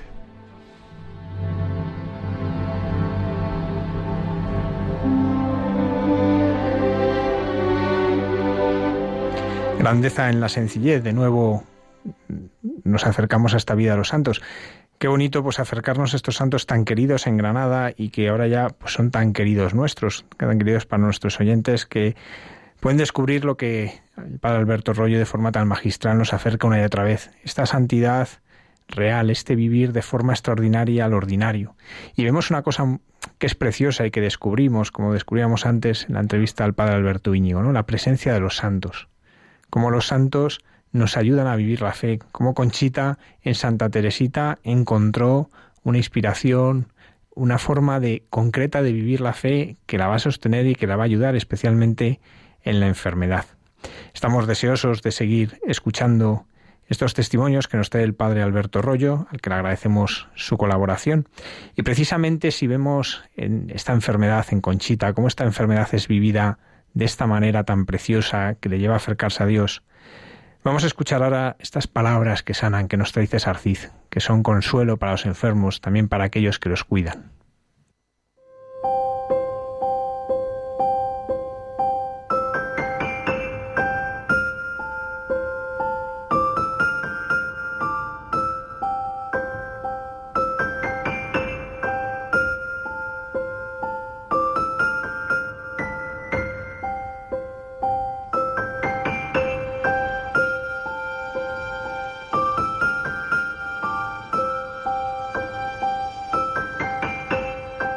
Su presencia. Ante el rechazo frecuente que la enfermedad provoca, incluso a familiares directos y amigos de los que sufren, Dios se sirve de nuestra humanidad, gracias a la suya, para sostener el alma herida y consolarla. Llegado el momento, sobran las palabras. Oramos desde el corazón que improvisa o recitando frases conocidas, sin embargo, no son nuestras palabras las que introducen al enfermo en el espacio sagrado, sino la actitud de vaciamiento y adoración ante la presencia eterna que, milagrosamente, rescata al hermano del estado lamentable en que se encuentra y nos devuelve un gesto imposible para este mundo razonable. Nuestra presencia ante el enfermo al final de la vida le facilita el acceso a su espacio interior donde solo Dios y Él coinciden. Un lugar invulnerable, inaccesible para el resto, donde no hay heridas, rechazo ni sufrimiento.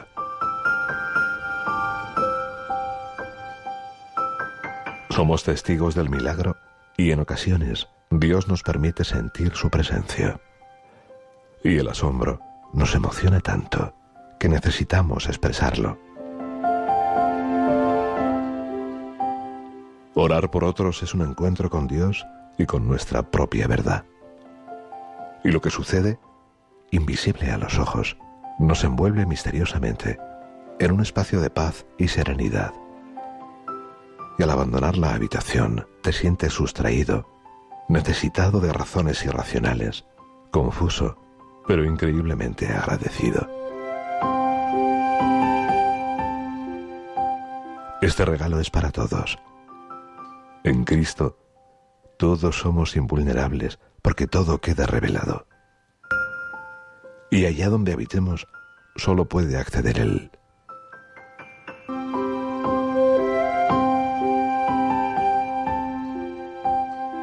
Los escondites del miedo y el ego quedan aquí, como prisiones lujosas en las que hemos sido el preso y el carcelero.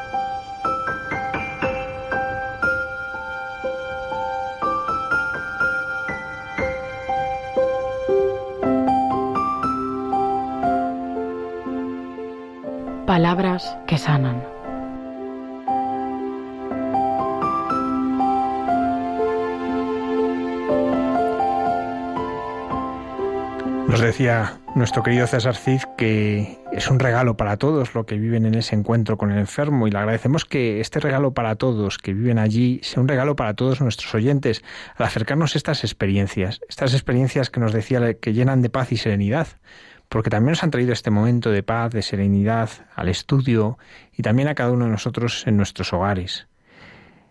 Él comentaba cómo la presencia al lado del enfermo ayuda al enfermo, y, a través de la radio. Hoy César también ha hecho esa presencia, esa presencia al lado de tantos enfermos, a los que esperamos que estas palabras, estas palabras que sanan, les ayuden en el momento del dolor, del sufrimiento, tal vez en el momento del insomnio, pues a vivir con más esperanza la enfermedad y de este modo pues también ofrecerla para la salvación del mundo, como nos decía el padre Alberto Íñigo. Cuántas personas se siente sostenido por la oración y por el ofrecimiento de la enfermedad. Y ahora cambiamos, cambiamos porque queremos felicitar a otro amigo nuestro, a Enrique Mejías. Enrique Mejías cumple años y le enviamos desde aquí nuestra más calurosa felicitación. Y queremos escuchar una de sus canciones, una de sus canciones más hermosas que, que nos ha traído aquí al estudio en alguna ocasión y con la que queremos felicitarle a él y felicitarle a nosotros, a cada uno de nosotros, porque él, de cierta manera, está en nuestra vida.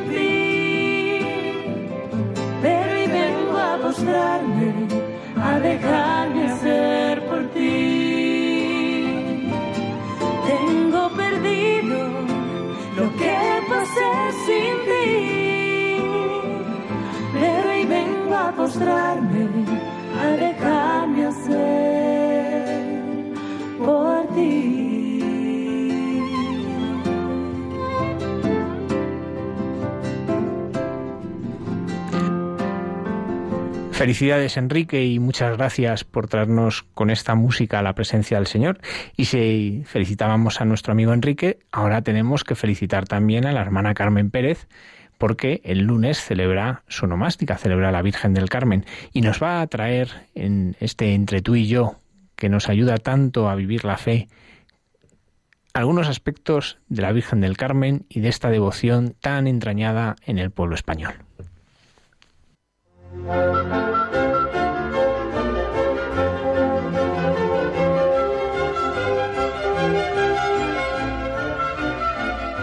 Buenas noches, nuestros queridos radio oyentes de este programa de Hay mucha gente buena, en la que Almudena está pensando que es que en verano se celebran fiestas de la Virgen muy bonitas. Hombre, ya lo creo. Como por ejemplo, claro, yo aquí me siento muy implicada. Nuestra Señora del Carmen.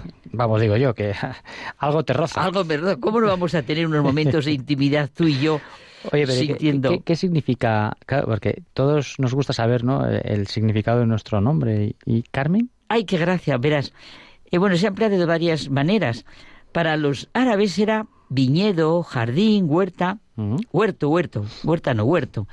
De ahí viene que en Granada el Carmen es como un tipo de casa jardinada.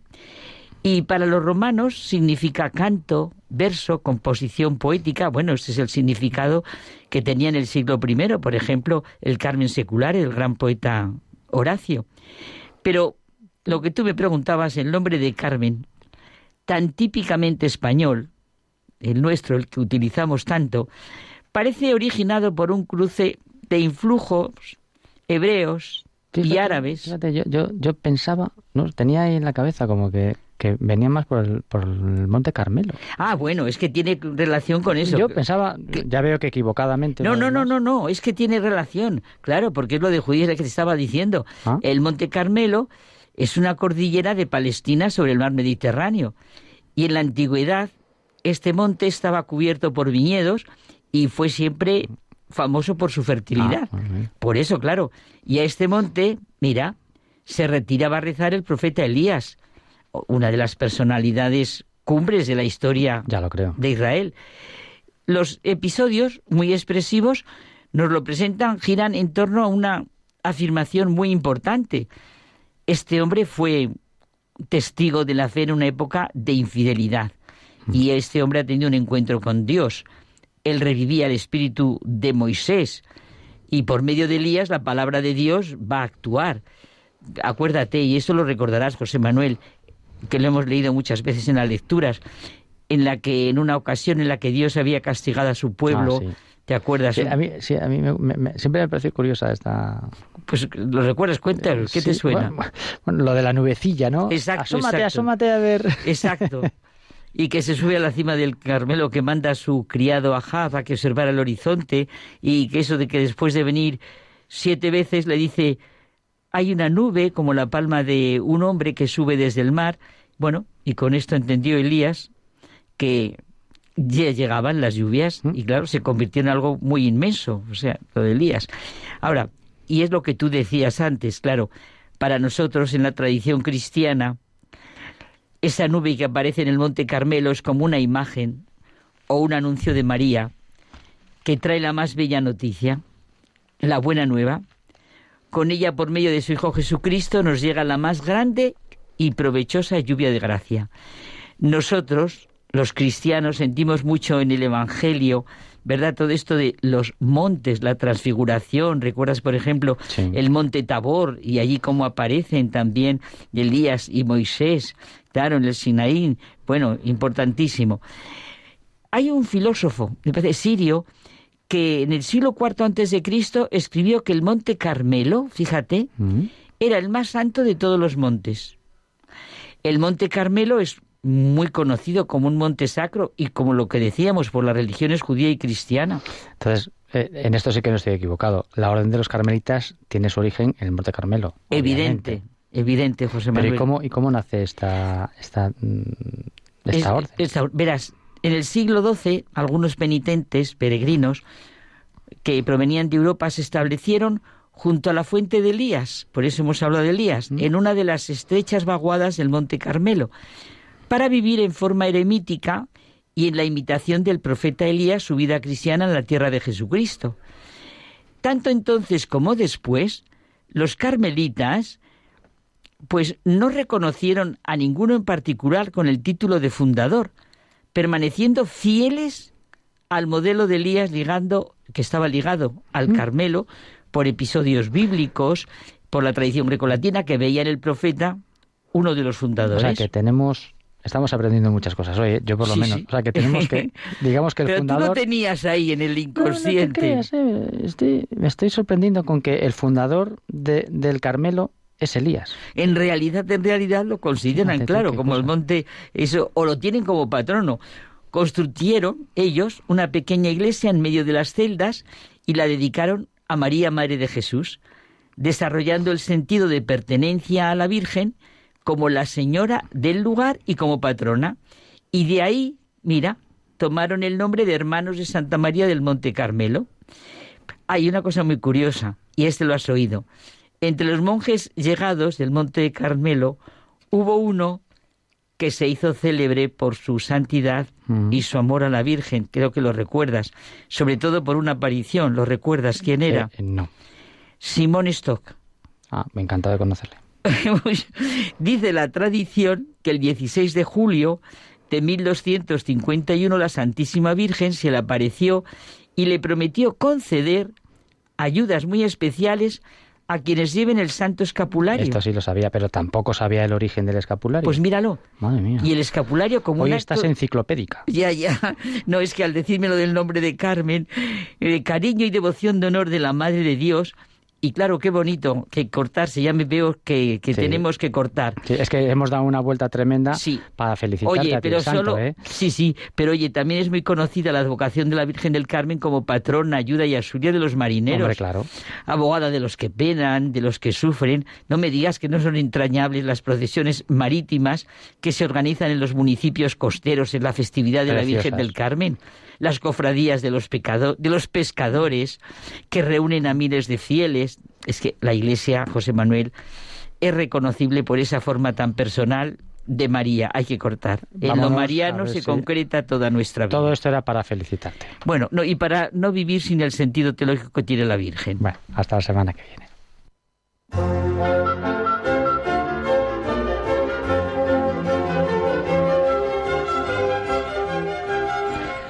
Pues damos las gracias a la hermana Carmen Pérez y a José Manuel Palomeque por acercarnos esta devoción de la Virgen del Carmen. Concluimos ya nuestro programa dando las gracias a todos los que nos habéis escuchado, a todos los que vais a escuchar el podcast, nos vais a escuchar por internet.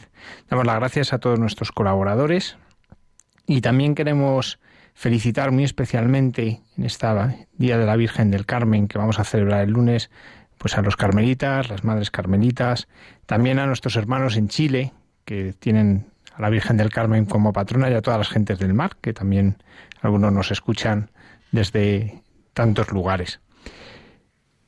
La próxima semana estaremos en directo, ya que vamos a estar en directo todo el verano, y ahora ya nos despedimos, como siempre, con una oración y una bendición. Muchas gracias por escucharnos, muchas gracias por estar con nosotros.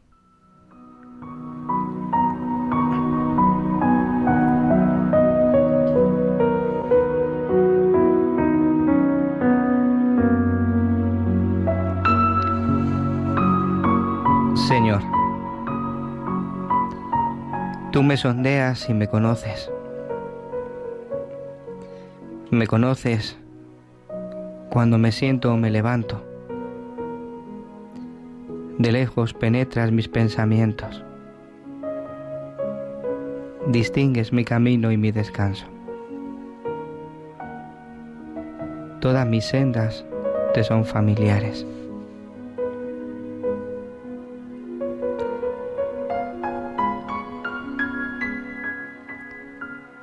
No ha llegado la palabra a mi boca y ya, Señor, la sabes toda. Te doy gracias porque me has escogido portentosamente, porque son admirables tus obras. Conocías hasta el fondo de mi alma. Señor, sondéame y conoce mi corazón. Mira si mi camino se desvía. Guíame por el camino eterno. El Señor esté con vosotros. Y con tu espíritu. Y la bendición de Dios Todopoderoso, Padre, Hijo y Espíritu Santo, descienda sobre vosotros y os acompañe siempre. Amén.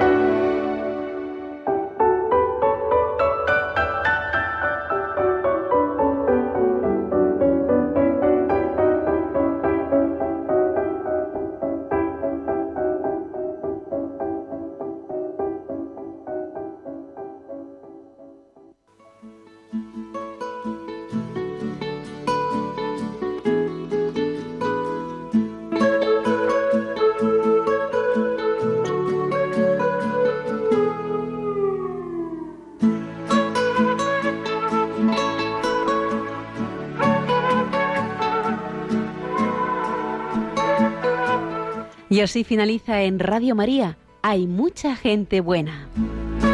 Un programa dirigido por Almudena Delgado.